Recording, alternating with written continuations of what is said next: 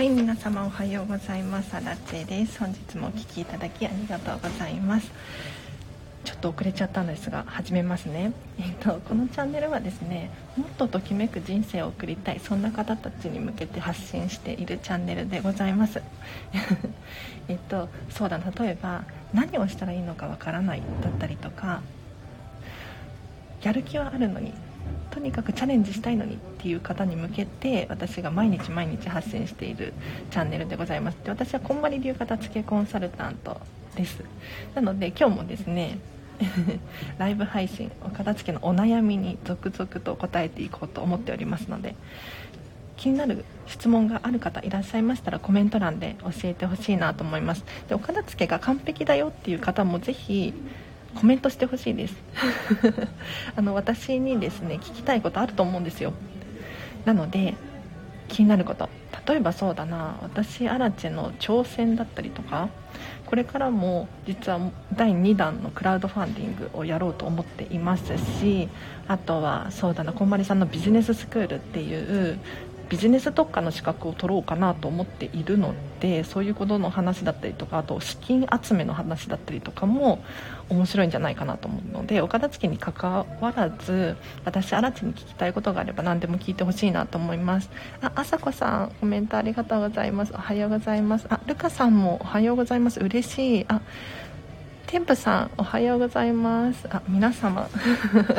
ありがとうございます。きっと待ってたかな私の放送ありがとうございます。えーと、もしあの質問等ある方いらっしゃいましたらコメント欄の方でですねこんまり流片付けコンサルタントに聞きたいこと何でも結構です。聞いてみてほしいなと思います。あ初めまして片付けたいのですがどこから片付けていいのか困っています。アドバイスいただけますでしょうか？ということでありがとうございます。青空さん。ねこれ一番多い質問なんですよ実は。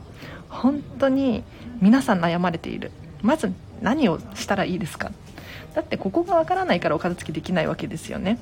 で何をしたらいいのかなんですけれどこれいつもいつも口酸っぱく言っておりますが明らかなゴミ捨てましょう。で明らかなゴミって何かっていうと例えばアマゾンポチポチすると段ボールが増えますよね。あとはそうだなプラスチックのトレーだったりとかペットボトルのとか溜まってませんか？あとはまとめてやろうって思ってる粗大ごみだったりとか こういった明らかなゴミっていうのはもう判断せずに捨てられますよね。捨てましょう。はい。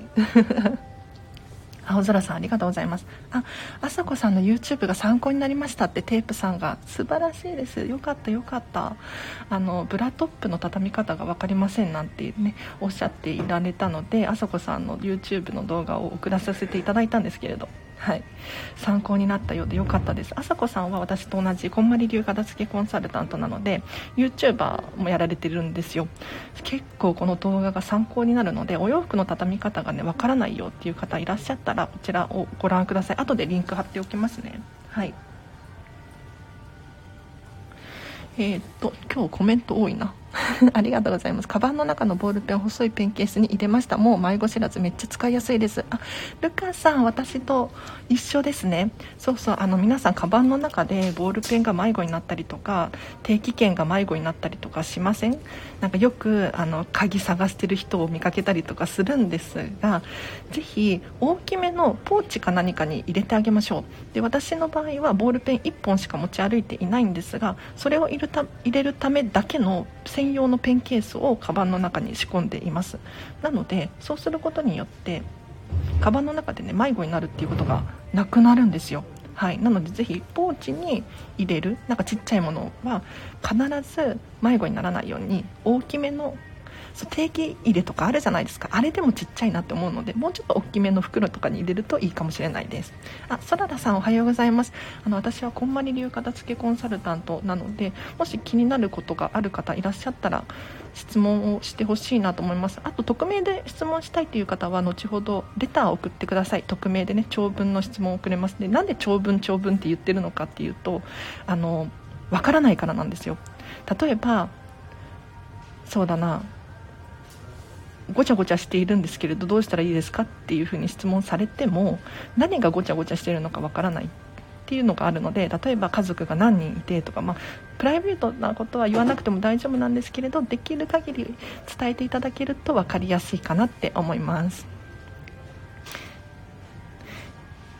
あさこさんがテープさん大好きですっていうことで 私もこのチャンネルであさこさんの YouTube どんどん宣伝していきます。はいあのお洋服の畳み方本当にお上手で参考になるお洋服以外もタオルの畳み方だったりとかあとはシーツの畳み方だったりとか難しいんですよね。で畳み方って結構お家お家で自己流になってると思うんですよ。でこれで大丈夫っていう方は全然 OK です。ただなんとなく畳んじゃってるなっていう風に思う方いらっしゃったら一度畳み方を学ぶといいかなって思いますね。はい。そららさんが今カリタのマグカップの箱が可愛くて捨てられないっていうことでいいですね。取っておきましょう。あの私こんまり流片付けコンサルタントなんですがこんまりさんってどんどん捨てる人でしょって思われがち。昨日もねそういう風におっしゃってる方がいらっしゃってびっくりしちゃったんですけれどそうじゃないんですよ。あのぜひ好きなものときめくものは積極的に残していきましょう。そうじゃなくって捨てるものっていうのはなんとなく持っちゃってるものだったりとか明らかなゴミだったりとか こういうものです。はい。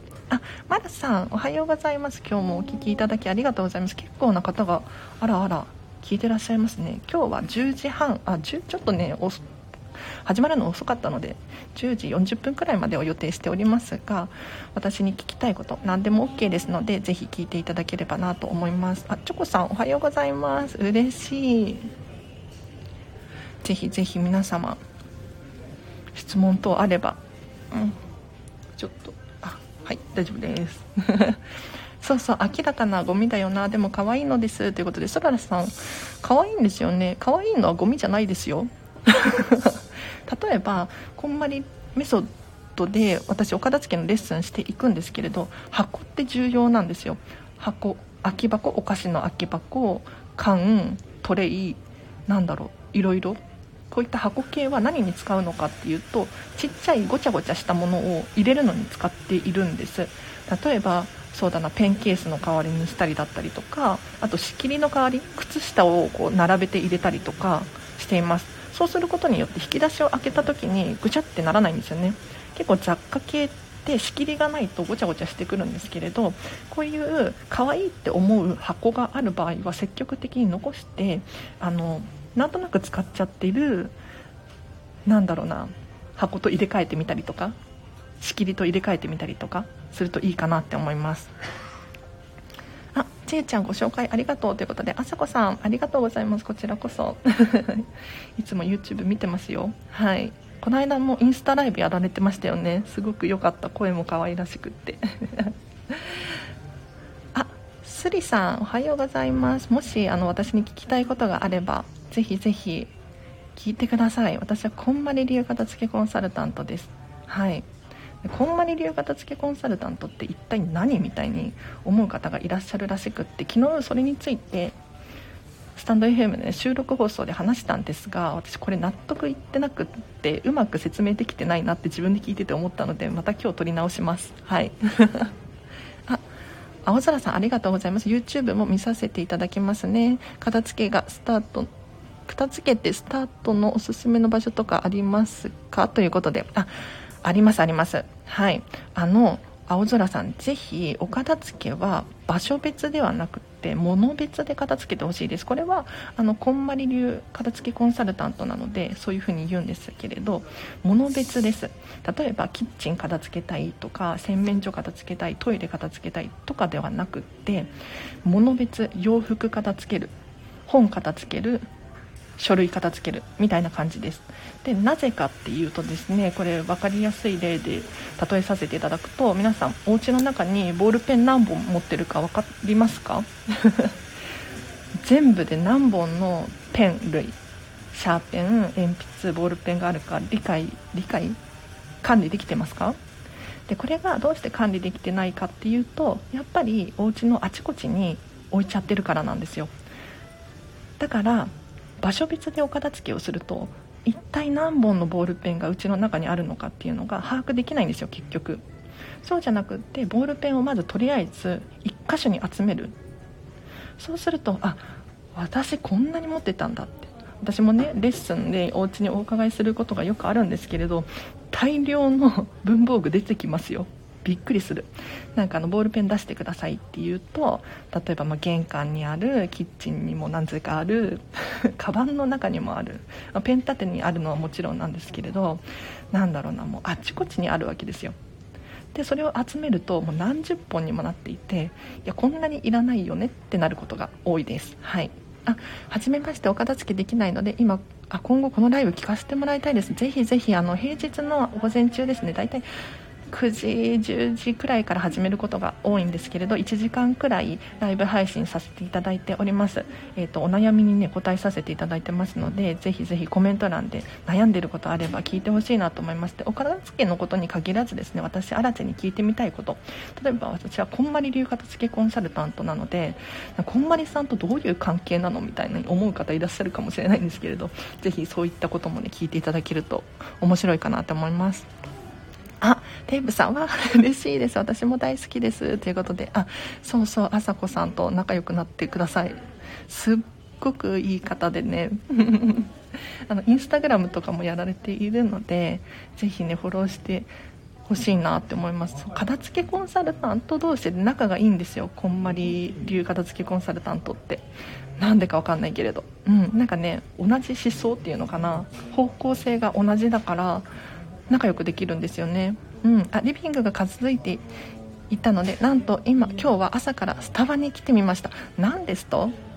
テープさんなんかだいぶ進化しましたね。うん。なんか私もお片付けしてしてよかった本当に。よかったです。嬉しい。なんかどんどん成長してますね。なんか自分らしさっていうのが。も磨きがかかってきたんじゃないでしょうか？はい。あさこさんもキュンキュンしておりますよ。はい。あそららさん取っておいていいんですか？そっと棚の下に隠してたけど飽きるまで堂々と出しておきます。え取っておいてくださいよ。だって可愛いって思ってるんですよね。あのやっぱり人から見てゴミって思うかもしれないものでも自分にとっては宝物っていうものはあるんですよ。例えばお子様が作った作品とか宝物ですよね。ただそれを他人が見たら別にね何の価値もないように思われるかもしれないけれどそれってとっても大事なことなのであのそららさんの価値観を大切にしてほしいです。だからもうねお菓子の空箱であっても堂々と使っちゃっていいと思います。うん。何かに使っていいと思いますよ。私も結構空き箱系は大切に保管していてこれは商売道具なので あの仕切りとかに使うのに岡田付のレッスンで持って行ったりするんですよ。はい。なので使ってますね。お菓子の缶入れとかなんだろうな巾着袋だったりとかはい。ちょっとでも可愛いなって思うものは取っておいてます。うん。なんかこれをお金出して買うのもったいないなって思うんですよ。だから例えば無印に行ってなんかなんだろうファイル揃えるだったりとかちょっと箱揃えるみたいなのも全然ありだと思います。そっちの方がときめくっていう方がいらっしゃったらそれを揃えてほしいんですけれどやっぱりお金の問題だったりとかあとはサイズ感が分からなかったりとかちょうどいいものが見つからなかったりとかするんですよね。そういう時に空き箱って本当に重要なのでぜひ取っておいてください。あ皆様おはようございます。吉弘さんお掃除革命の嬉しいです。もう相変わらずお掃除ですよね本当に。私もお掃除本当に目覚めました。今まで興味なかったのに最近毎朝トイレ掃除が楽しいです。吉弘さんありがとうございます。はい。朝子さんがちえちゃん大好きです。私も毎日聞いてますということで。朝子さんありがとうございます。嬉しいです。本当に嬉しい。そうこんまり流片付けコンサルタント同士で仲がいいしあとはみんながキラキラ輝いてるんですよね。ときめいた人生を送っている。これが魅力だなって思います。本当に。うん。あ私もこういう人になりたいなって思える人たちが多いのでぜひねちょっとこんまり流片付けコンサルタントでちょっと検索してみてほしいなと思います。はい。あ今アクセサリーのお片付けが大変ですということでスリさん。ありがとうございます。アクセサリーね。結構ごちゃごちゃしてきますよね。でなんかネックレスが絡まっちゃったりとかね。するんですよ本当に。これぜひねお片付けしてすっきりさせましょう。何が大変なんだろうスリさん。うん。ちょっとねこの文章一言だけだと私も難しいです解読が。でアクセサリーのそうだな。収納のコツは VIP です。女王様扱いしてあげてほしいと思います。でこれどういうことかっていうとお店屋さんに行った時にアクセサリーって1個ずつ美しく並べられているじゃないですか。あの状態でお家も収納するとですね見てて嬉しくなるんですよ。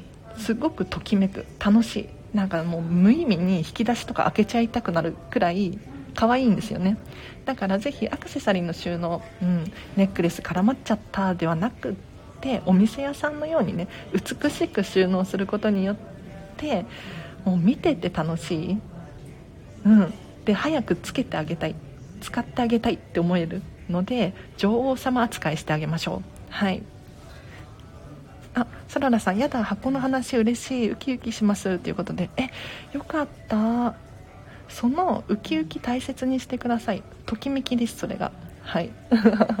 こんまりメソッドではそのご自身の皆様のときめきに従ってお片付けを進めるんですね。だから私がこれは必要ないですよっていうのではなくって皆さんが本当に好きでときめくものを残していくんですよ、うん、だから今日もねそのお菓子の箱でしたっけ？明らかにゴミだよなって思ってるかもしれないけれどそれが可愛いと思っているなら堂々と取っておく、うん、それがご自身の価値観であって、うん、どんどんそこに磨きがかかってくる可能性があるのでぜひ大切にしてあげたいと思います。はい。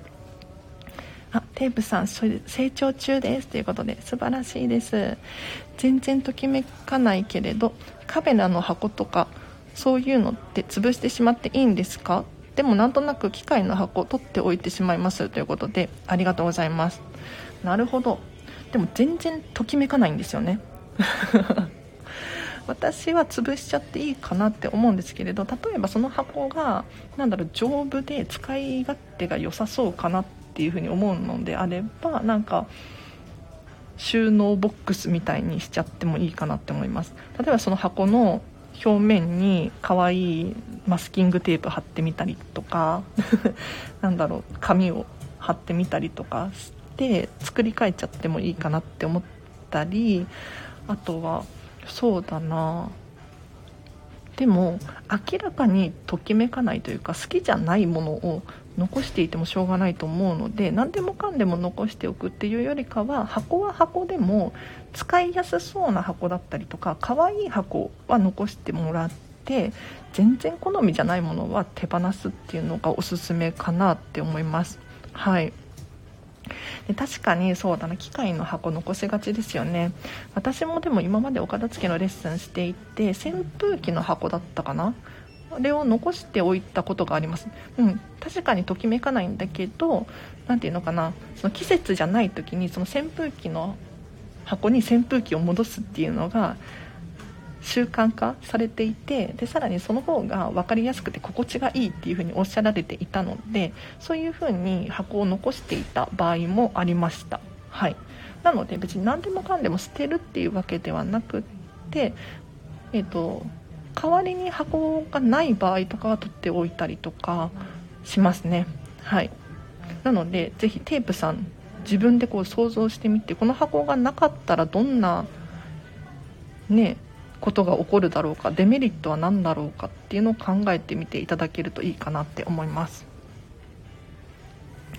今掃除と片付けが終わってコーヒー飲みながら持たない暮らしの本を見てますがめっちゃ物欲刺激される。本末転倒です。え持たない暮らしなのに物欲が刺激されるんですか？ちょっと私も興味ある。ちょっとメモしますね。持たない暮らし。後でチェックしてみます。ありがとうございます。あ毎朝のトイレ掃除素敵ですね。私は毎朝トイレ掃除してトイレ汚いの感覚がなくなりました。わかりますこれ。いやお掃除大切です。はい。あのなんで私毎朝トイレ掃除してるのかっていうと,、えーと、瞑想がてらやってます、うん、なんかあのこれメンタリスト DAIGO さんが言ってたんですけれど掃除中に掃除にひたすら集中する。で瞑想をするとまあ、いろんな効果があるんですよ。集中力が上がったりストレスが減ったりでさらにお掃除って心地よいですよね。すっきりしますよね。なんかやった感があって達成感があって最近ちょっと楽しくなってきました。でこれディズニーはまずお掃除を考えたっていう本がおすすめなんですけれど。なんでディズニーがお掃除をしているのか。これ本当に衝撃的で汚れてるから掃除してるわけじゃないんですよあの人たち。びっくりしましたよ。はい。あ持ちたくないのに持ちたいものは増えていきますよねということで。テープさん。いいですねいいですね。でもそれってしっかり判断できてるからじゃないですかね。うん。あの何でもかんでも欲しいわけじゃなくって欲しいものは欲しいみたいな。私も欲しいものありますよたくさん。ただなんとなく欲しいものはないです。はい。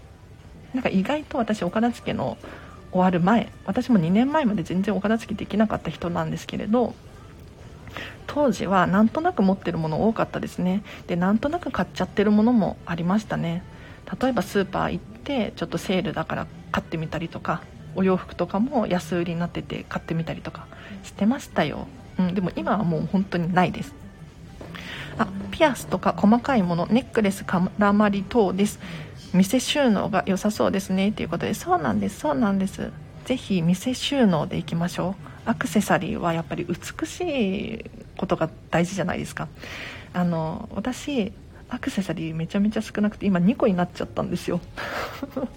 本当に。で使ってないですほとんど。この2個は何にどうしてるかって言って思い出の品ですね。うんもう思い出に浸るために使っててだからアクセサリー最近使ってなくってでどうしてこの考えに至ったのかっていうとアクセサリーって自分を引き立たせるものなんですよ。だからごちゃごちゃつければいいっていうものじゃないなって思ったんです。ってなると私結構服装が派手なんですよ。うん。で髪も何て言うのかな。シルバーヘアで派手なんですよね。だからあちょっと雑音入ってるかな。大丈夫？今シェアオフィスにいるんだけれどなんかカーテンが自動で上がり始めた。雑音入ってる大丈夫かな？でそうアクセサリーって自分を引き立たせるためのものだからなんか耳の辺りが寂しいなだったりとかなんだろう首の辺りが寂しいなっていう時につけるものであってもし服装がもうそれで完結していたりとかうん可愛いなって思うのであればつける必要ないなって思ったんです。だから私結構派手な服装をしがちなんですけれど派手だからこそアクセサリーをつけすぎちゃうとごちゃごちゃになって余計に悪バランス悪いんですよね。だからアクセサリー手放しました。はい。ダイニングから振り返ってはキッチン眺めて箱見て箱なのに何度も振りくりちゃう。それだけ好きなんですかね箱が。いいですねそららさん。自分の価値観大切にしてください。物欲刺激されますよね。持たない暮らしを読みながら欲しいものが増えます 増えるとはということで。大丈夫です。ねあさこさん。あの欲しいものは欲しいで大丈夫なんですけれどなんとなく欲しいっていうのをやめるみたいな感じにしていくと物の量は減っていくと思います。はい。あそららさんがなんとなく持つというのはやめていきたいです。100均は安いし失敗してもいっかって思いがちなのでフラッと寄らないようにしていきますということで素晴らしいですね。私も多分今持ってる持ち物で100均のものね1つしかないです。うん多分1つしかない。で100円ショップで買う時のポイントとしては100円であってもときめくかどうかですね。うん100円だからっていう理由じゃなくって好きだから買うみたいな感じ。それがたまたま100円だったみたいなそういう感じで買うといいかなって思います。はい。あ物欲すごいですけど思い切って欲しかったものを買うと箱を含めて幸せな気持ちになるってことで。あテープさん思い切って何か買われました？ときめきますよね。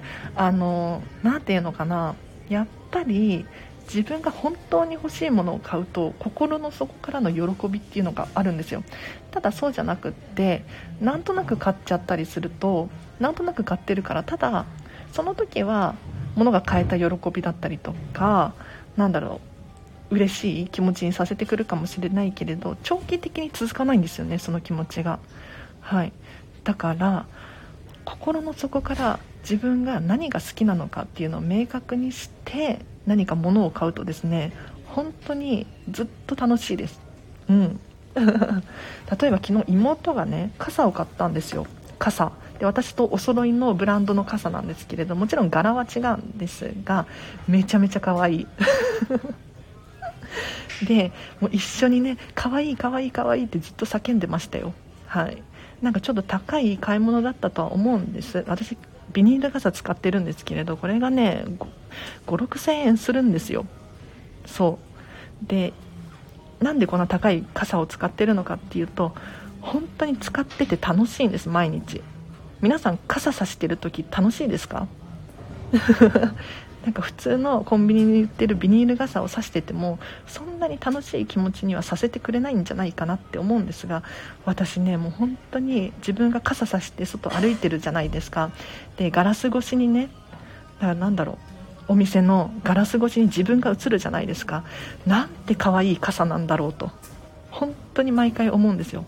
だから傘可愛いの買うのおすすめです。どこまで読みましたかな？あチャカポコチャさんおはようございます。今日もありがとうございます。ぜひぜひ今日は10時40分くらいまでを予定しておりますのでお悩みあればぜひ教えてほしいなと思います。あ音大丈夫でしたね。よかったよかった。あ消耗品は100均かなということで。いいですね。いいですね。サララさん。なんかやっぱりご自身の価値観をしっかり持ってほしいなと思います。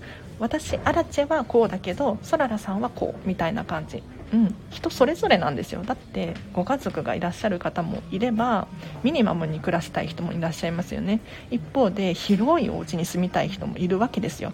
だから全然価値観が違うんです。だからねあの一見本当に人から見るとガラクタのように思えてしまうものだったとしても私にとって荒地にとっては宝物っていう場合がありますからね。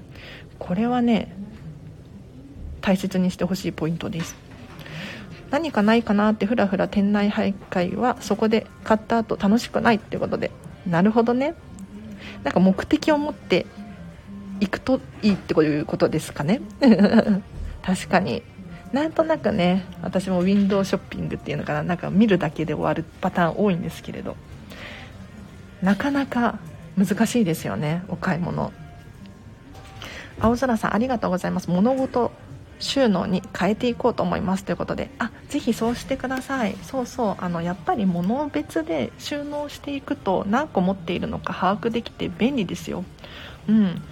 例えばなんだろうなお洋服があっちこっちに収納されているとあこれこんなところにあったんだみたいな風に思うことがあるんじゃないかなって思うんです。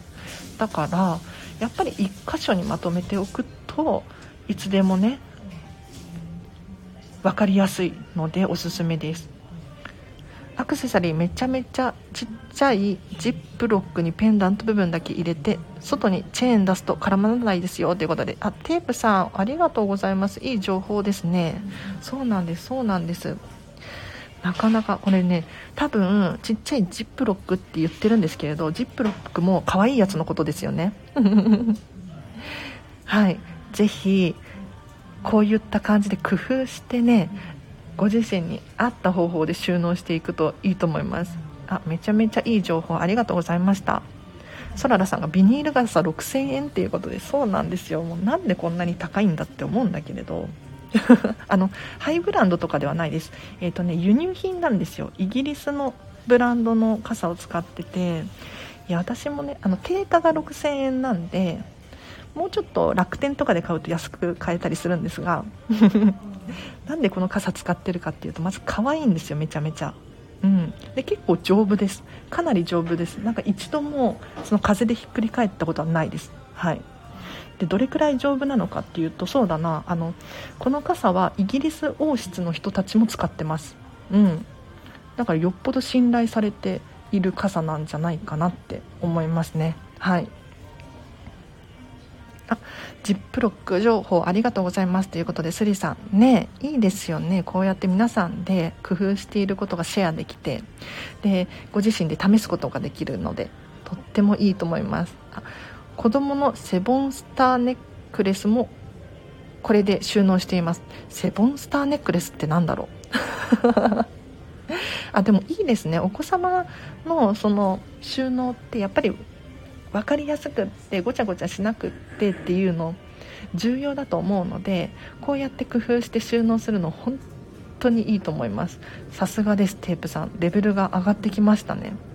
青空さんが確かに吟味して買ったものって大事にできますし余計なもの買わなくて済みますよね。っていうことなんですがその通りですね。本当に。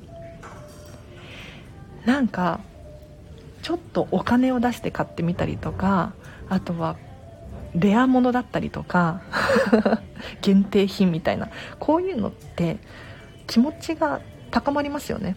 大切に扱える。そうじゃなくて例えば私も昔はね100円のボールペンとかなんだろうな消耗品とか使ってたりしたんですけれどそうじゃなくってちょっとこだわってみると結構ね大切に扱えたりするんですよ。ボールペン1つ取ってもめちゃめちゃ可愛いって思える。そうすると行動に出ますよね、うん、なんか雑に扱ったりしない？ようになる？で雑に扱ったりしないようになるとああの人ちょっといいなって思われたりとかするんですよ、うん、そうするともう本当に性格ごと変わってくるので面白いですよ。あスリさんミニミニジップロックということで早速やってみてください。はい。ぜひぜひやってみるの重要です。本当に。あのなんとなくこれこっちに置いた方がいいかなって思ってそのまま動かさないパターンあったりしません？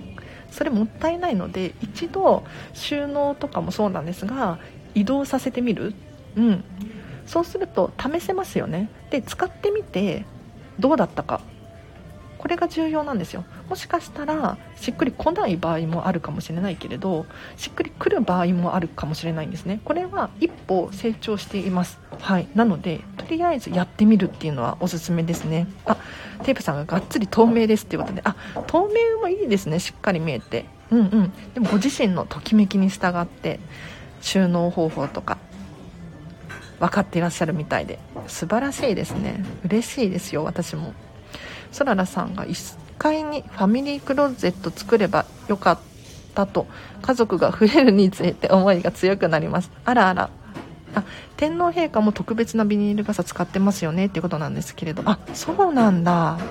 なんかあのイギリス王室の方がどうしてビニール傘を使ってるのかっていうと顔が見えるかららしいです。だから多分天皇陛下も顔が隠れないようにうん、でさらに空からの光がねそのまま通るので、うん、暗くならないようにそういう風にされてるのかなって思います。うんうん。あクローゼットね1階に作ればよかったっていうことなんですけれど。まあねこれはもうしょうがないですね。あのこれこんまりさんも言ってるんですけれど完璧なお家ってないっていう風に言ってますね。うん。なんか100%こう収納がぴったりみたいな。お家って存在しないっていうふうにおっしゃられていてじゃあどうするかっていうともう工夫するっていう自分なりに。うん。なのでいかにそのお家をこう自分らしく使うことができるか。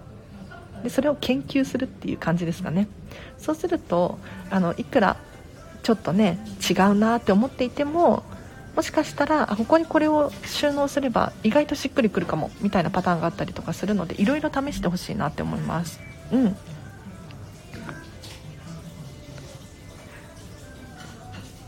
あチャカポコチャさんが「あさこさん私も YouTube 見ました」白魚のような美しい手で 鍋つかみの畳み方まで丁寧に性格出てますよねということで、はあ、ぜひぜひそう鍋つかみの畳み方私も見ましたよ、うん、なんか畳み方ってお洋服以外にもあって例えばトートバッグとかも畳めるものだしそれこそ鍋つかみも畳めるものだしあとは何が畳めるかなもういろいろ畳めるんですよ。多分大きいリュックサックとかも畳めると思うし。で畳むとですねちっちゃく収納することができるんですよね。今までどうしようって思っていたものでも意外とスボって入ったりするのでぜひ皆さんもですね畳めそうなものがあったら畳んでください。はいおすすめです。あちょっとどころかとっても素敵ですということでとっても素敵ですよね。いや素晴らしいです皆さん。あスリさんが目的地に着いたのでまたです。ということであありがとうございました。ぜひあの平日の午前中はライブ配信してますので皆さんもですねあのまた聞いていただけると私も嬉しいです。洗濯物畳みます。こんまりさんの自立する畳み方してみようかなっていうことで。そららさんいつも雑なのでおすすめです。自立する畳み方ですよね。そう洗濯物畳む時にあの 自立するんですよ。自立するってどういうことかっていうと畳んだ状態で立つんです。ちょっと謎ですよね。四角くして立たせるっていうのがポイントでなんでかっていうと,、えーとまあ、揃えることによって見た目が美しいんですよ、うん、なんとなく全部を違う畳み方にしちゃうとやっぱり見た目が揃わないのでごちゃごちゃして見えたりとかしますよね。でさらに言うと、えっと、綺麗に畳んでいるから取り出しやすくってしまいやすいっていう現象も起こります。でさらにそうだな引っかかりがなかったりとかするんですよね。うん、なんかね紐がついているお洋服とかありません？あれがちょっと引っ張られちゃうとかなんだろう首の辺りがね引っかかっちゃったみたいなそういうことがなくなるのでやっぱりね綺麗に畳むとすっきりするかなと思います。ただこれはご自身に合った畳み方で大丈夫です。こんまり流で畳むっていうのも一つの方法だと思うしもしねお店屋さんのように綺麗に収納したい可愛く収納したいんだっていう方がいらっしゃったらそれでも正解です。はい。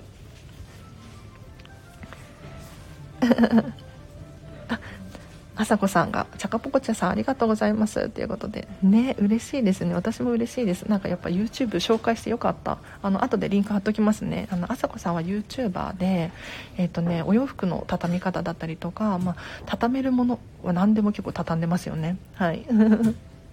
あサララさんが天皇陛下も顔が隠れないようにらしいですということでやっぱそうなんですね。うんうん。ビニールワークス傘いいですよね。うんちょっ結構高めのものを買うと丈夫ですし何年も持つかなって思います。はい。その自分なりに工夫して暮らすのが楽しいんですもんねっていうことでソララさんその通りでございます。はい。なんかやっぱり人それぞれ価値観が違うのでお片付けの本を読んだところで何て言うのかな違うかったりするんですよね。うん。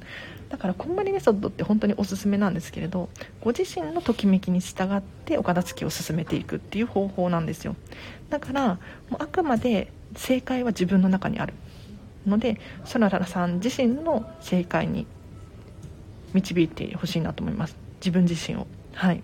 あジャングルディさんおはようございます。ありがとうございます。今日は10時40分くらいまでを予定しているのでまだまだ質問答えられますね。はい。ありがとうございます。あさこさんの華奢で上品な手が本当に素敵です。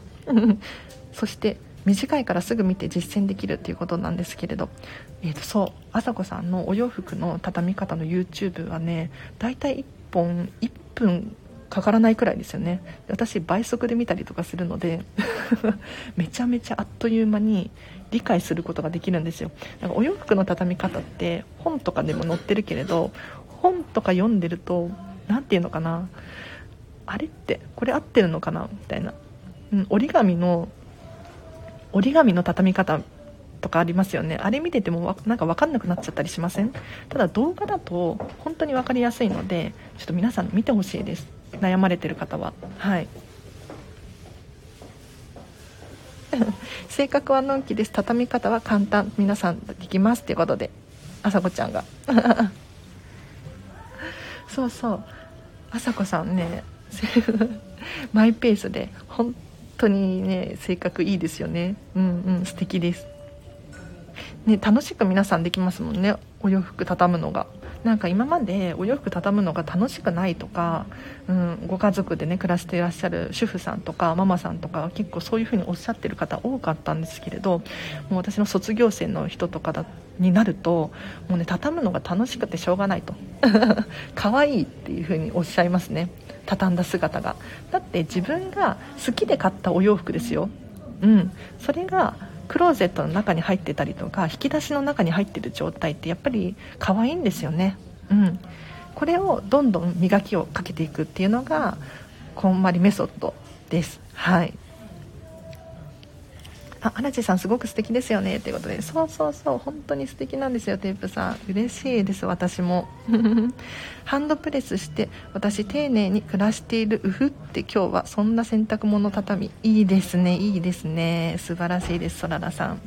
それはこんまりメソッドで言うと愛情を込めて服を畳むっていう言い方をするんですがぜひこの時にポイントがあるので注意してほしいんですけれど手でこうアイロンをかけながら愛情を込めながら畳むんですが例えばよれてないかな染みついてないかなちょっと靴下とかもね穴が開きそうになってないかなっていうのを点検しながら畳んでほしいです、うん、そうすると急にお洋服があれ？こんなところに穴が開いてる恥ずかしいわみたいなことが起こらないので ぜひあの丁寧にこう畳んでいる時に注意してあげるといいと思います。でこれお掃除の時もそうなんですよ。ね吉弘さん。なんか私最近お掃除をしている時もあの物を点検しながらお掃除しようと思ってこれディズニーはまずお掃除を考えたっていう本の中に書かれていたんですけれどあの掃除をするために掃除をしているんじゃなくって物を点検するとかそういう意味をも込めてお掃除しているんですって。だから机とかを拭く時になんか傷ついてないかなだったりとかちょっとささくれみたいなのができてないかなっていうのを注意しながらお掃除とかもするといいかなって思います。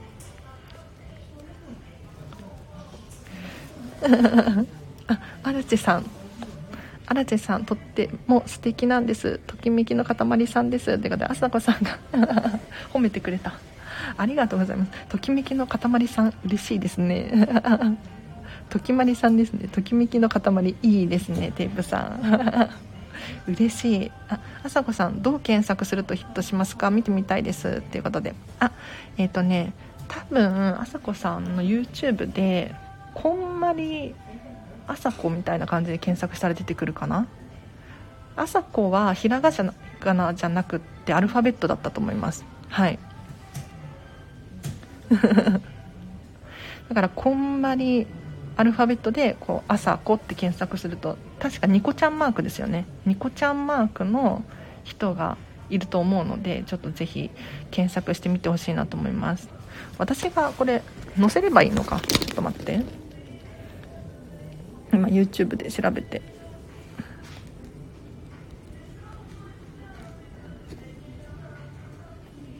この人なんだけど。これ載せて見れるのかな？みんな。あいけましたね。これでいけますか？皆さん。あよかったよかった。紹介できた。はい。ちょっともし皆さん気になる方いらっしゃったらこちらでですねあの YouTube 私今上げましたのでここポチってしていただくとあさこさんの YouTube が見れてお洋服の畳み方だったりとか悩まれてる方多いと思うのではい。ぜひぜひ検索してみてください。あアラチェさん素敵ですよね。独特なところに が特に好きですっていうことで。私独特ですかねやっぱり。であの個性的とか変わってるって言われることが多いんですけれどそれを言われると喜ぶ変態です。はい。なので独特って言われて嬉しいです。チャコポコチャさんありがとうございます。あちえちゃんありがとうということではい。ぜひちょっと今載せられたのであの YouTube 見てみてほしいなと思います。あ吉弘さんがお客様からエアコンの室外機の洗洗掃除をいただいたので カバーを開けたら小さいですが蜂の巣がありました。早めに気づいてよかったです。ってことであらそんなことあるんですね。怖い怖い。蜂の巣ありました室外機に。やっぱりその壊れる前の点検って重要ですよね。うん。なんかお掃除ってそういうことだなって思いました。あの今までお掃除って私の中では汚れを拭い去る作業だって思ってたんだけれどそうじゃなくってもう常日頃から点検することができる作業だなって思って、うん、だからお掃除重要ですよね。いや私ここね知らなくって。だからディズニーのお掃除の本に出会えて本当に良かったです。吉弘さんにも出会えても良かったです。ありがとうございます。そういうことですよね。だから急になんか蜂がやばいみたいに思うのではなくって徐々にこう蜂の巣もいきなりできるわけじゃないですもんね。うん。徐々にできるわけですよ。なんか急に物が壊れるっていうことがあるかもしれないんですけれどそうじゃないんですよ。徐々に変化は起きてるんですよね。吉弘さん。だからこれを例えば窓ガラス拭いてる時にチェックしてみたりとかするといいっていう感じですかね。はい。あそららさんがチャンネル登録してきましたということでいいですね。チャンネル登録してください。もうおすすめの YouTuber さんです。なんかあのこんまりさんの本の中にお洋服の畳み方とかって書かれているんですよ。で最近だとイラスト付きのやつだったりとかあと絵本とかもあったりとかして分かりやすくねあの畳むことはできるんですがやっぱりね動画っていいんですよ。何ていうのかななんか言葉で説明されるよりも見て学ぶっていうのは本当に早いのでぜひぜひおすすめです。そららさんありがとうございます。ということであさこさんが喜んでいらっしゃいます。私も嬉しいです。ぜひあの皆さん、えーと、10時40分くらいまでを予定しておりますが私に聞きたいことがあればぜひコメント欄で教えてください。私がどんどん答えさせていただきます。はい。こっち向きにしよう。吉弘さんが「荒地さんこちらこそありがとうございます」ということで。ねお掃除の重要性を私はちょっとバカにしてましたね。甘く見てましたね。はい。あのぜひお片付けとセットでお掃除もしてほしいです。あのでもね優先順位的にはお片付けが先かなってやっぱり私は思うんですよ。どうですかねここら辺吉弘さん。あのお片付けの優先順位を上げるべき理由っていうのはやっぱりお掃除が楽になります。なんか床にこうごちゃごちゃ置いてあると掃除機もかけられないじゃないですか。キッチンもこうシンクの上がねいっぱい置いてあるとお掃除しにくいんですよ。そうじゃなくってお片付けが終わっているとパパッと掃除ができるのでやっぱりねお掃除よりもお片付けの優先順位を上げてでお片付け終わらせたらお掃除を簡単にできるようになりますのでこれはもう定期点検だと思ってお掃除をしていただくといいかなって思います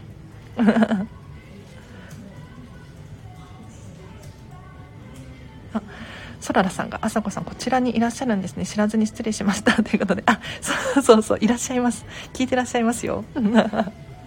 あさこさんもなんか私の、ね、このスタンド FM を毎日のように聞いていただいて、本当にコンサル仲間なんですけれど。嬉しいです。なんか皆さん同士でこう交流が始まって私も本当に嬉しいです。楽しいです。なんかこれ実際にお会いして喋ってみたいなとか思っちゃいますね。うん。なんかみんなでワイワイ楽しくね喋りたい。楽しそう。お片付け会議みたいな。お片付けお茶会してみたいですね。あチョコポコッチャさん、荒地さん、今日の LINE のおすすめありがとうございます。お友達の4歳の娘さん可愛かったな。ほんまりさんの絵本欲しくなりました。ということであそうそう。実は私 LINE 公式アカウントをやっていてあのお片付けに関するヒントだったり生活に役立ちそうな情報をですねメルマガとして配信させていただいております。でここで昨日の夜中にですね あの私の友達の、まあ、また別のこんまり流片付けコンサルタントの方なんですが同期のあやちゃんあやこちゃんっていう子がですね お子様と一緒にお片付けするっていうことだったのであの LINE ライブやられてたんですよね。でそのライブのアーカイブが残っていてですねそうそう。あじゃあこれも後で YouTube リンク貼っときますね。あのお子様のお片付けです。お子様のおもちゃのお片付けをお子様と一緒にやるっていうはい、動画がありますので結構私のチャンネル聞いてらっしゃる方の中にもお子様がねいらっしゃる方が多くってその子供のおもちゃのお片付け悩まれている方が多いんですけれど実際にこういう風に進めるといいよっていうのが分かりやすい動画だったのであの昨日はシェアさせていただいたんですよ。それが参考になったようで本当に良かったです。ありがとうございます。後でこれリンク貼っておきますね。はい。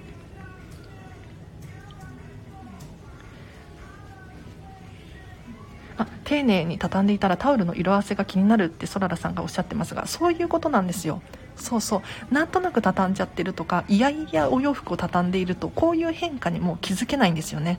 だから丁寧に愛情を込めて畳んであげることによってあもうこのお洋服はだいぶ使ったしなって思えたりとかするんですよ。なのでここ大切にしてほしいなと思います。あ毎日のトイレと水洗の蛇口の赤だけは綺麗に掃除しているとお片付けスイッチ入りますということで。おお素晴らしいです。素晴らしいです。テープさんやってますね。なんかあのちょこちょこ掃除するとちょこちょこで済むので楽ですよね。うん。でお片付けスイッチ入りますっていうことなんですけれどぜひスイッチ入れましょう。毎日じゃあトイレ掃除してお片付けスイッチ入れましょう。うんいいですね。お掃除が楽なものが出てお掃除が楽なものが出てないお家にしたいです。ということで。青空さんいいですね。やっぱりお掃除はね楽な方がいいのでなんかね週末にやろうとか後でやろうとかっていう風に思っちゃうとどんどん汚れ溜まっていってどんどん苦しくなっていってやっぱりやろう後でやろうってなっちゃったりとかどんどん先延ばしになっちゃうんですよ。だからこれ注意です。お掃除は汚れる前にする。これがポイントです。はい。このスタンド FM 大好きですハッピーたくさん届いてます。ということであさこさんありがとうございます。嬉しい。ハッピー届いてますか？もうどんどんときめきをね私送ってますよ皆さんに。お片付けパワーをお片付けしろっていうパワーを。そうときめき届いているようでよかったです。ありがとうございます。私もいつもハッピーもらってます。洗濯物頼むのが楽しくてしょうがない。嬉しい。テープさんもう本当に素晴らしいですね。お片付けのレベルがアップしましたね。アラチェアラチェ沼ですねということで沼にはまりました？嬉しい。そうお片付けすると洗濯物畳むの楽しいですよね。いや私も楽しいですもん。うん。いやびっくりする、まあ、私は面倒くさがり屋なのでミニマリストなのでかける収納がほとんどなんですけれどそれでもねやっぱり T シャツとか畳んだりするんですよ。やっぱりね可愛いなって思います。はい。あ手放すものを移動したり手放すものに費やす時間ももったいないのでお片付けが先だと思います。掃除がしやすくなって他に使える時間も増えますよねということで吉弘さん。やっぱりそうですよね。お片付けが先でお掃除っていう感じですかね。うんうんうん。嬉しい。確かに。物を移動したりやっぱりお掃除屋さんだからこういうこと分かりますよね。お掃除する前に物をどかすってわけですよね。これ結構時間がかかっちゃう。うんうん。確かに。やっぱりお掃除屋さんにお掃除を頼む時もお片付けが住んでるお家だとお掃除屋さんも楽にお掃除ができる。いいですね。いいですね。あサララさんが下駄箱片付けたくなってきたっていうことでもう出勤時間迫ってるのに。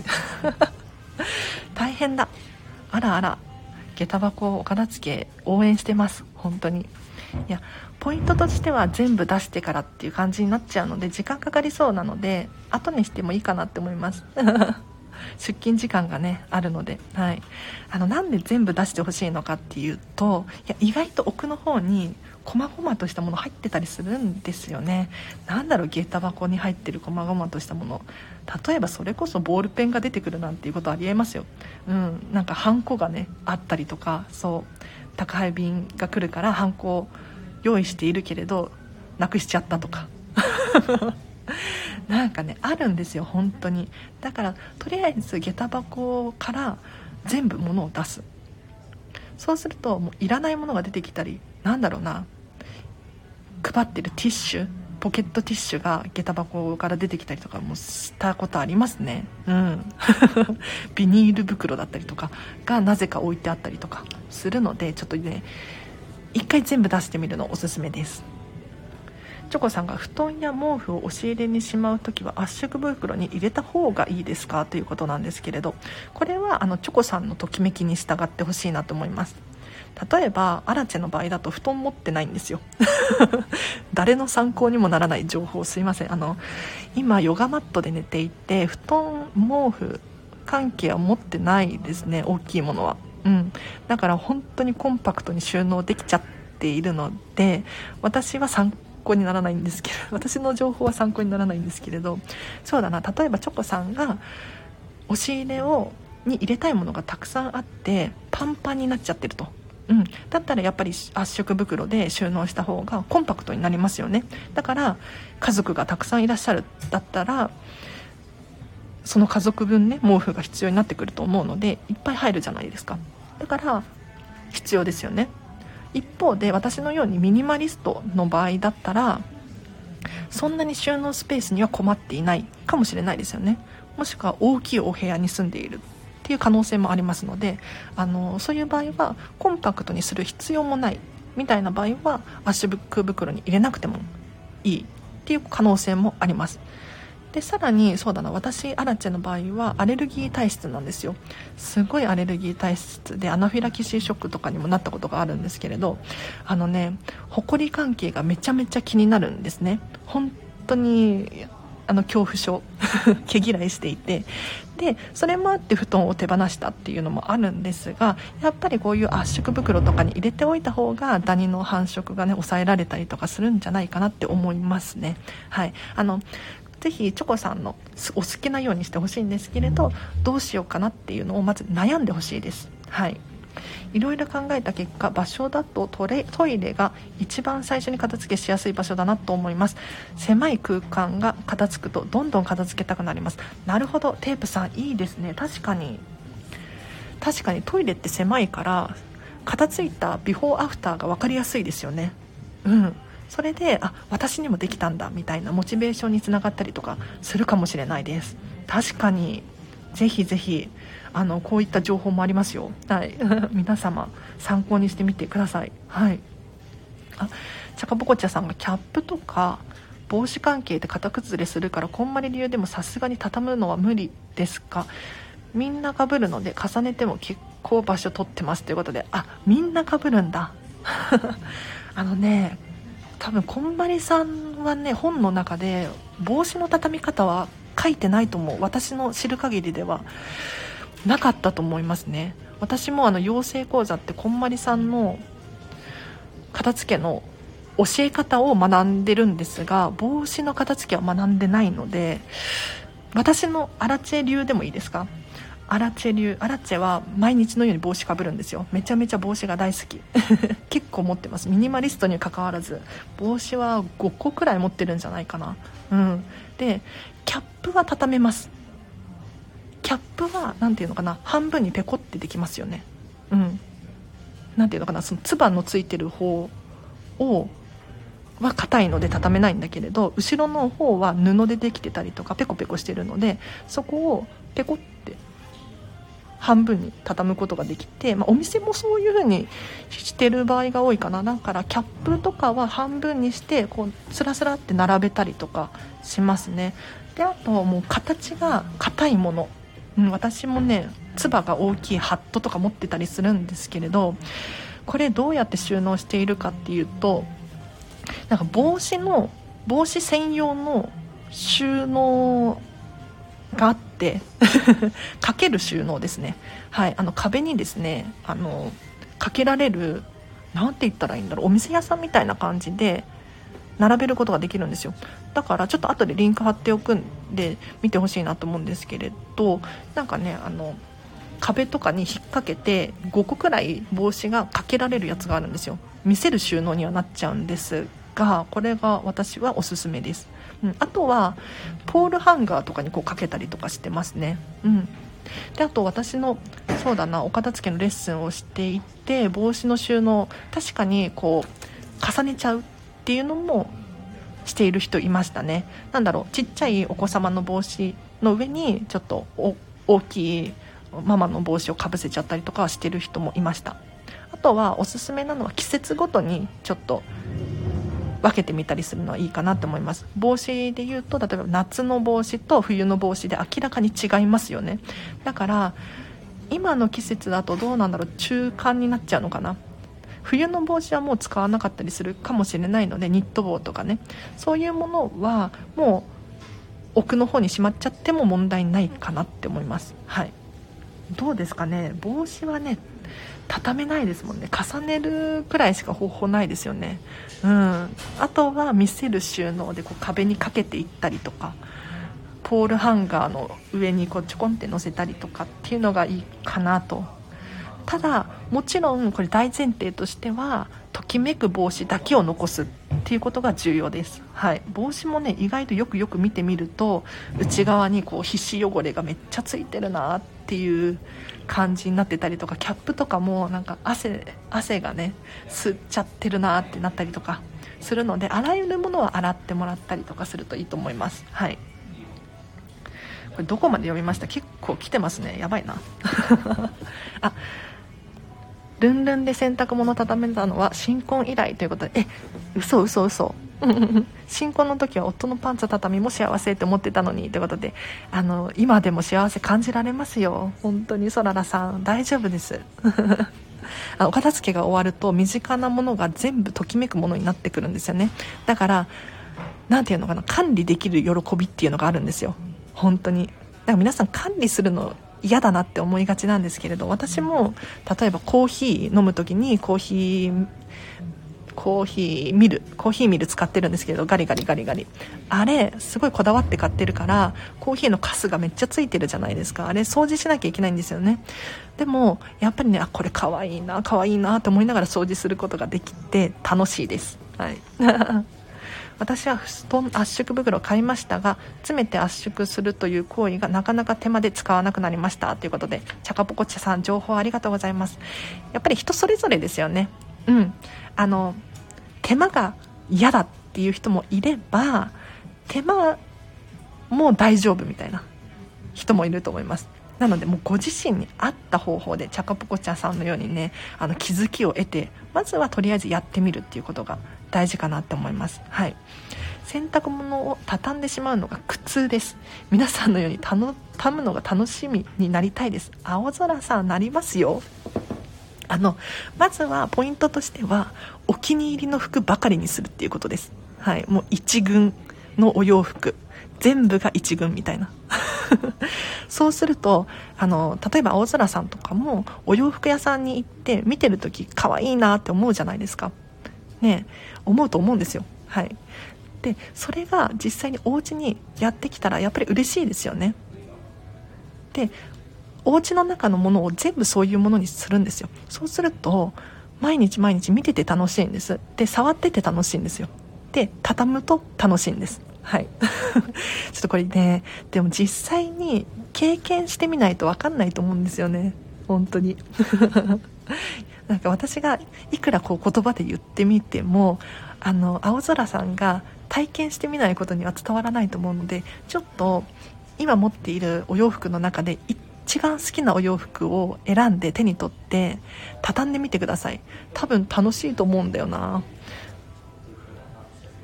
綺麗に畳むのが簡単になると今は畳むものが多いとウキウキしますよ。あ主人のパンツも畳むと綺麗でキュンキュンってします。畳まないでって思う自分がいます。面白い。テープさんだいぶ進化しましたね。タオルが一番キュンってします。数と形が揃っているのでっていうことで。あいいですね。確かに。あの朝子さんの畳み方の YouTube の中でタオルあったと思うんですよね、うん、でタオルがやっぱり揃ってると美しいですよね。色が揃ってるとか形が揃ってるとかお洋服ってやっぱり大きさがバラバラだしセーターと T シャツでは分厚さが違うのでこう収納のクローゼットの中に入れたとしても引き出しの中に入れたとしても大きさがバラバラなんですよ。ただタオルに関しては結構もう買ってるところを揃えちゃってる人が多いので私のレッスンでもそういう人結構いらっしゃいましたね、まあ、もちろんバラバラの人もいるんですが大きさをね揃えることが簡単な部類なので見た目が美しくなるんですよ。要するにお店屋さんみたいに並べることができるんですよね。だから心地よいですよね。楽しいですよね。うん。テープさんすっごいレベルアップしてますね。いいですね。あチョコさんが。チャガボコチャさんありがとうございます。圧縮袋手間なんですね。考え直します。わらわらっていうことで。そうそう確かに。手間ですよね。私もやったことあるな。なんか掃除機で吸うやつだったりとかだと掃除機出してきて吸うんだけど吸うのも時間がかかったりとか。でなんかちょっとでもこうね隙間があると徐々に膨らんできちゃって失敗するみたいな のとかあるんですよ。であと圧縮袋も結構種類がありますよね。高いものから安いものまで。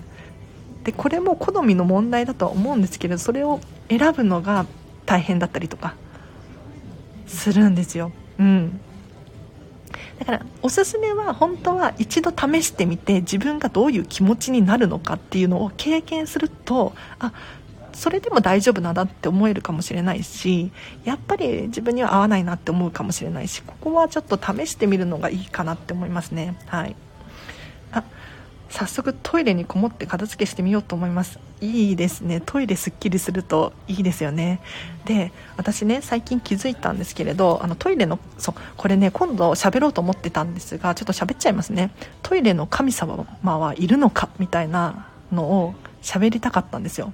で私はどう思ってるかっていうと、まあ、結論、まあ、半分半分。信じてるようで信じてない。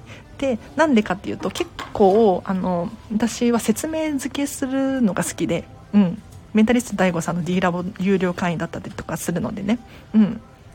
なのでトイレの神様いるのかなって思った時にあらアラチェ的にはねこういうふうに思いますよっていう説明ができるんですがまずトイレ掃除すると清潔じゃないですか。だからなんだろう菌が繁殖したりとかしないので病気になったりとかしなくなると思うんですよ。そんなに汚れたトイレはねないかもしれないんですがまあこれも一理あるなって思いますね。であとはおトイレ掃除って何のためにするのかっていうとやっぱり心地よく使うためですよね。例えば家族のため自分のために快適に気持ちよく使ってもらうためにおトイレ掃除するわけじゃないですか。そうするとどういうことが起こるかっていうと心に余裕が生まれるんですよ。で人って自分に余裕がなかったりとか時間に追われてたり仕事が大変だったりすると周りが見えなくなっちゃってこう部屋がごちゃごちゃしてきたりしがちなんです。そうするとどんどんこう負の連鎖でストレスが溜まっていったりするんですがあのね逆に仕事を片付けるのではなくってお部屋を片付けたりトイレを片付けたりすると自分ってここに手をつけるだけの余裕があるんだっていうふうに思うことができるんですよね。だからトイレ掃除をして快適に過ごしてもらおうって思える余裕心のゆとりみたいなのがあるとやっぱりどんどん脳が勝手にこうあ自分って人に優しくできるだけの余裕があるんだなって思えたりするんですよ。うん。だからなんだろうな。トイレ掃除をすると運が良くなるっていうのも確かにあると思います。うん、ちょっとね根拠はないけれどあるような気がします。ただトイレ掃除するとやっぱり清潔だから菌とかも繁殖しないし、ね、健康でいられるかもしれないしあとは自分自身の心の余裕っていうのを強制的に作ることができるなって思いますね。はい。あ教えられる立場ではないのですが弟子としてあいいですね。私もテープさんね。私実はこれ言っちゃって大丈夫かな。テープさんのお片付けのレッスンを一度やったことがあるんですよ。お家にお伺いして。はい。なのでもう弟子っちゃ弟子ですよね。はい。でもそこでなんかテープさんはコツをつかんだみたいでもう自分お一人でどんどんどんどんお片付けをされていてすごいんですよ。本当に。もう私も1回しかレッスンできなくて大丈夫かなって思って心配してるんですけれどこのチャンネルにもね来てくださってますし進んでね結構気持ちはモチベーション高くやられているのであすごいなって本当に良かった。どんどん人生変わってますよね。嬉しいです。あキャップ専用のハンガーにつける収納を持っているんです。けどなかなかスペース取ってる感じでもっと厳選しますということで。そうなんですよ。まずもうお帽子とかも収納のことを考えるよりかはお片付け減らせないかなって。うん。例えばそうだな。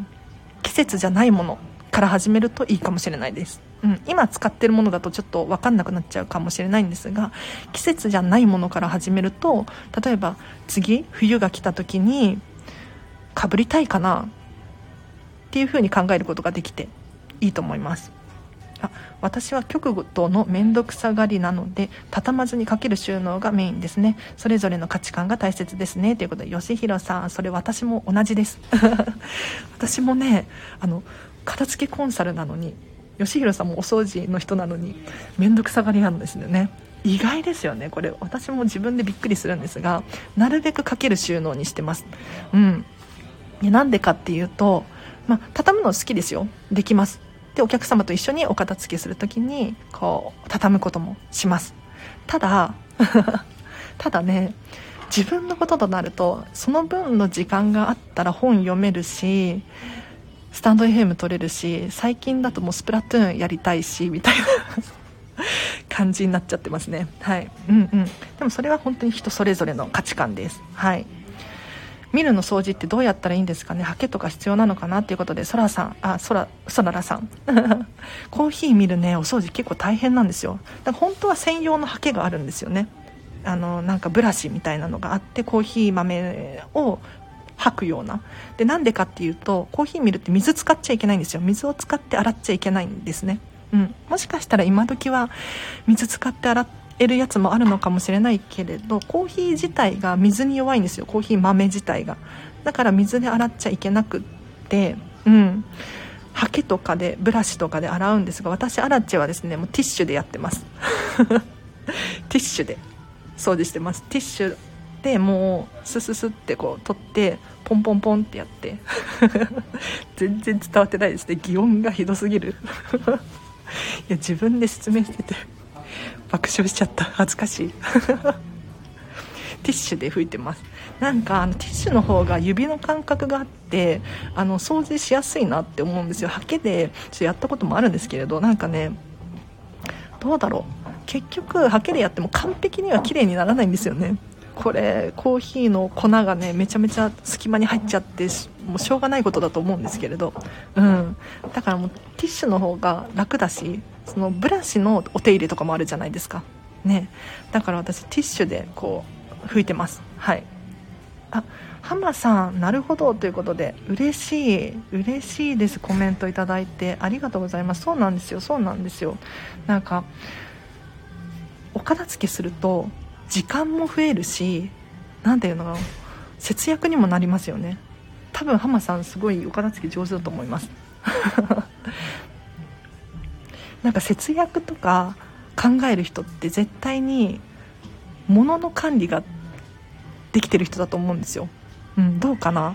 だから余計なものを買うとかそういうことしないと思うんですよね。で私も結構そういうの最近は気にしていて例えばスマホ代とかも気にするようになったりとかしていていいですよね。お片付けとそのお掃除となんだろうお金となんかいろんなところにどんどん連鎖的につながってくるんですよ。皆さんぜひお片付けやってください。あテープさんがそうそう荒瀬さんにご指導いただいたおかげです。あ嬉しい。こんまりメソッド順ではないので一気にできないのはもどかしいですがやれるところからやっていきますということでテープさんありがとうございます。あのねこんまりメソッドでは順番があるんですよ。お片付けの順番が。どうしてかっていうと簡単な順番から片付けるからなんです。例えばお洋服から始まって本書類小物思い出の品ってなるんですね。でこれが逆だと思い出の品から片付けちゃうと確かにお片付けは進むかもしれないんですけれど目に見えて効果がわからないんですよ。さっきテープさんがトイレ片付けたらトイレが狭いからえーと、ビフォーアフターがこう分かりやすい。それでモチベーションが高くいられるみたいな感じで、まあ、私の解釈ですけれどおっしゃられていたんですがあの、ね、お片付けはぜひ分かりやすいものからやってほしいんですね。でそうすることによって自分にもできたっていうのができたできたできたでどんどん楽しくなっていくんですよ。そうじゃなくて例えば難しい写真とかから始めちゃうとあお片付けしようと思ったのに思い出に浸って2時間3時間経っちゃって全然進んでないじゃんと。そうすると片付けのモチベーションが下がっていっちゃうんですよ。本当に。だからこんまりメソッドではこういう風に順番で片付けていくんですね。でテープさんあのこんまりメソッドでは順番があってっていうことなんですがあの本当に本当のことを言うと簡単な順で大丈夫です。はい。それが正しいです。えっ、ー、と何だったかな？私もこれテストで間違っちゃったんですけれどこんまりさんの認定試験の。何間違ったかっていうとそのお片付けには順番があってそれを守らなければならないみたいな。うん。でね私迷ったんですよこれ。本当に。何を迷ったかっていうとお洋服が難しい人も中にはいるんですよ。お洋服の片付けが難しい人。例えばそうだな。私のお片付けのレッスンでね、えーと、お洋服がとにかく好きでっていう子がいたんですよ。でさらに言うと外国で買ったものばっかり。うん。だから思い出が詰まってるんですよ。でその子に関してはもうほとんど思い出の品みたいな感じでお洋服が。このお洋服はどこどこに行った時に買ったお洋服みたいな感じで本当に判断が難しかったんですね、うん、だからこんまりメソッド的にはお洋服をまず最初に片付けるっていうふうに言ってるけど実はね人によってはお洋服難しい人もいるので順番は関係なく皆さんあの簡単なものからやりましょう。だからまず最初に手をつけてほしいのは明らかなゴミなんですよ。うん。粗大ゴミだったりとか段ボール溜まってませんか？だったりとかとにかくゴミを捨ててもらいたくってでそしてその次に自分が分かりやすい判断しやすいものをやっていくとあ自分にもお片付けができるんだっていうことでモチベーションがどんどん上がって進んでいきます。はい。どこまで読みました？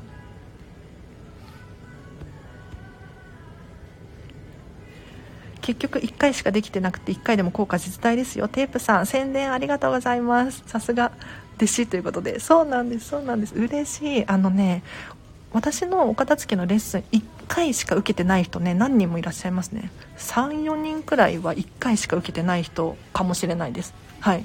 でどうしてかっていうともうそれでコツ掴んじゃうんですよ。うん。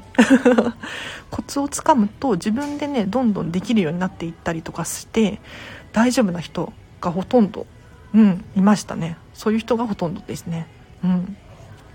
私も心配するじゃないですか。何ていうのかなお片付けのレッスン1回しかやってなくって大丈夫かなって。だってなんか荒地さんにお片付けお願いしたけど要するにこんまり流片付けコンサルタントの人にお片付け頼んだけど1回やってみたけど全然片付かないみたいに言われたら困るので あの気になるじゃないですか。その後大丈夫ですか？と。うん、お片付け次のレッスンどうしましょうっていうふうに言うんですけれどあのねその後分かったと。お片付けの方法が。っていう方もいらっしゃるので一回受けてみるといいかもしれないです。はい。小さな達成感が自信につながりますよね。っていうことで吉弘さん本当にそうですよね。なんか人ってついついこれやりがちなんですけれど難しいことし始めちゃいがち。例えばランニングしようっていうランニングの習慣をつけようって思ったら例えばいきなり1時間2時間走っちゃうみたいな。でもゼロの人が1時間走れるのわけないんですよね。難しいんですよね。で走れるかもしれないけれど辛いんですよ。そうじゃなくって最初は本当に気軽に始めてほしくってで徐々に徐々に大きくしていく。うん、これスモールステップみたいな言い方があったので後で検索してほしいんですけれどちっちゃいことから始めて慣れてきたらどんどん大きくしていくとお片付けも一緒でですねあの自分にもできた達成感がよりこう膨らんでいって自信につながります。はい。おすすめです。あということでですね今日あ結構な方聞いてますね。嬉しい。ありがとうございます。もうね実は1時間20分喋ってますね。よくもまあこんなに私も喋れるようになったなと思うんですがありがとうございました。明日もやりますのでぜひ、えーと、気になる方いらっしゃいましたらまた参加いただければなと思います。こんまり流片付けコンサルタントに聞きたいことっていう感じでライブ配信を平日の朝はやっていますので1時間くらいですね大体やってるのでぜひ明日もご参加いただければなと思います。はい。で随時レターを募集していますので今日ね聞けなかったよだったりとかあとは何だろう後々思いついたみたいな人がいらっしゃったらレターで匿名で質問をくれますのでぜひ送ってほしいなと思います。で質問をする時はあのざっくり聞くのではなくって細かく聞いてほしいなと思います。なんかね一言送られてきてもちょっとね判断に困るんですよね。このこれはどんな悩みなんだろうかと。なのでここここがこうでそうでこうしたらどうしたらいいですかみたいな。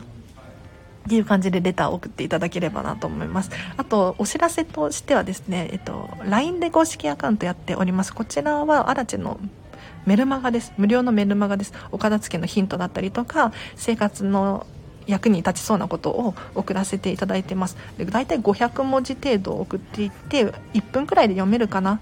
あとはおすすめのお片付けの動画をお知らせしたりとかもしますのでぜひ気になる方後でリンク貼っておきますのでお友達登録してほしいなと思います。あとそうだな。インスタグラムやってます。こちらは私のお片付けのレッスンの様子だったりビフォーアフターの写真載せたりとか私生活が少し見れるようにしていますので私のことが気になるよっていう方はちょっと合わせてフォローしていただけると嬉しいなと思います。であと昨日おとといなんですけれどお片付けの無料相談のお申し込みフォームを作ったのでこちらも後でリンク貼っておきますね。あのお片付けのレッスンの前に荒地さんとちょっと一回喋ってみたいだったりとか実際にお片付けのレッスンってどうやってやるのみたいな疑問がねお持ちの方がいらっしゃるっていうことを知ってじゃあとりあえず無料で相談会をオンラインですけれど30分設けさせていただきますのではい、もし気になる方いらっしゃったらあのお申し込みフォームリンク貼っておくのでチェックしてみてください。